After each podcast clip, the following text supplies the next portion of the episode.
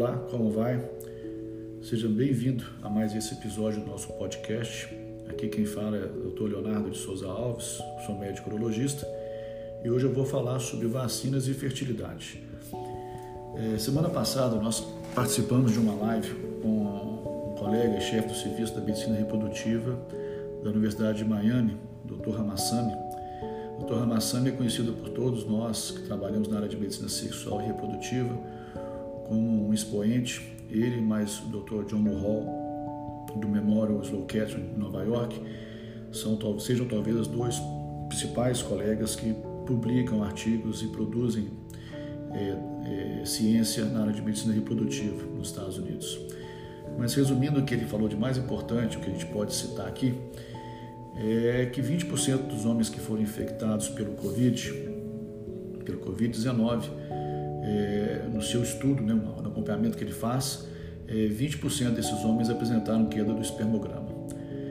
É o que nós temos observado aqui no consultório também. É, homens que vinham em tratamento para melhorar o espermograma, que foram submetidos à cirurgia de varicocele após a infecção pelo Covid, normalmente depois de 60 dias da infecção, eles apresentam uma queda do espermograma. É, Dr. Ramassami comentou durante a live que as alterações geralmente podem persistir até 6 a 8 semanas.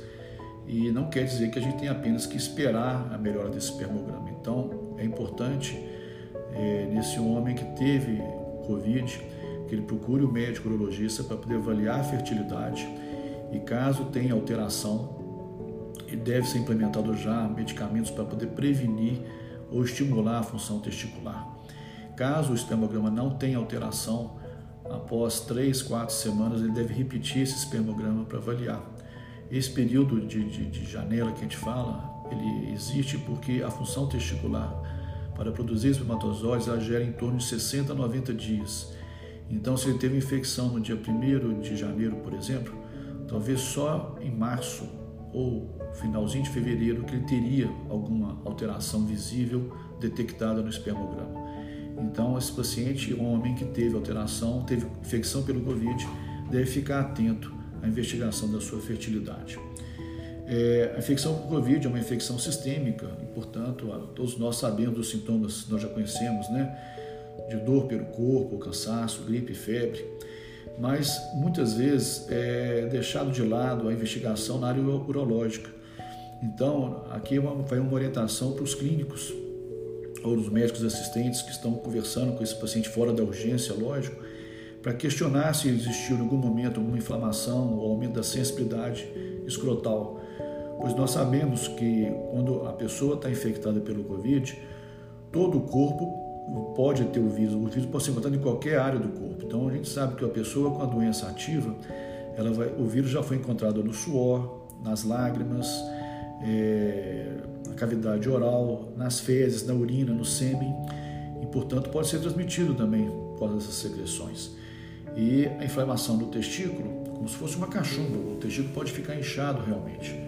Isso tem que ser investigado. Na vigência da infecção pelo Covid, primeiro nós vamos pensar na, na, na sobrevivência desse, desse, desse homem, dessa, dessa mulher, desse paciente, mas depois deve ser investigado sim em relação à fertilidade. É, pacientes que estão em tratamento para engravidar podem tomar vacina? Esse foi um questionamento durante a live e o que o Dr. Ramassa me colocou foi o seguinte: ele está com um tratamento em andamento, um trabalho em, tratamento, em andamento, e ele relacionou 50 homens que não tinham problemas de fertilidade e que foram submetidos à vacina da Pfizer ou da, ou da Johnson Johnson ou da Moderna. E depois de 30, 60 e 90 dias, esses homens foram submetidos a nove exames de espermograma para avaliar. Ele está agora no segundo mês, ou seja, está no segundo espermograma, e até agora esses homens não apresentaram redução da, dos padrões seminais. Ele está aguardando a, a conclusão do trabalho para poder divulgar esses dados mas ele foi categórico em orientar a qualquer pessoa que tenha chance de ser vacinada que seja vacinada, porque as complicações da infecção por Covid são muito superiores ao risco dessa pessoa tomar vacina. Então, homens e mulheres devem ser vacinados, mesmo que estejam em pré-tratamento ou em tratamento para fertilidade. Inclusive, ele relata que a Sociedade Americana de Ginecologia e Obstetrícia soltou um memorando liberando as mulheres grávidas a tomarem a vacina, também considerando que o benefício de ser vacinado supera em muito ah, os riscos de contrair a Covid.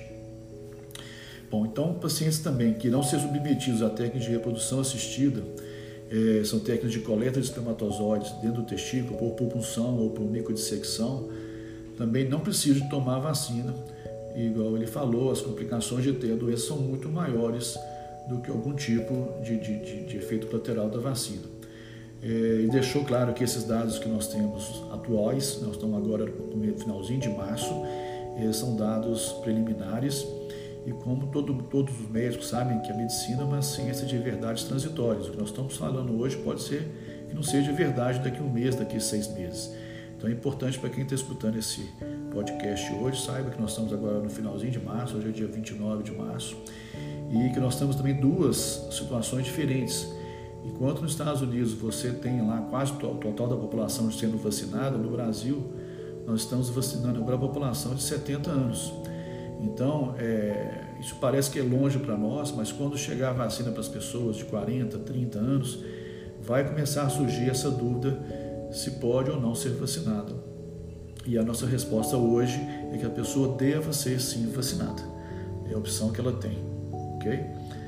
Então, a mensagem que a gente quer deixar aqui desse podcast que nós fizemos parte com o Dr. Ramassani é que a Covid pode realmente interferir e interfere em 20% dos homens que tiveram o contato com ela, mas nem por isso a pessoa que teve poucos sintomas deve deixar procurar uma avaliação do seu médico urologista. E se ela tiver a oportunidade de tomar a vacina, que ela faça, que ela faça, que ela tome a vacina sim, porque as complicações da Covid são muitas vezes é, é, piores do que os riscos de tomar a vacina. Bom, meu nome é Leonardo, eu sou médico urologista. Eu espero que você tenha gostado desse podcast. Você pode compartilhar, curtir ou apenas continue nos seguindo aqui no nosso canal. Um abraço.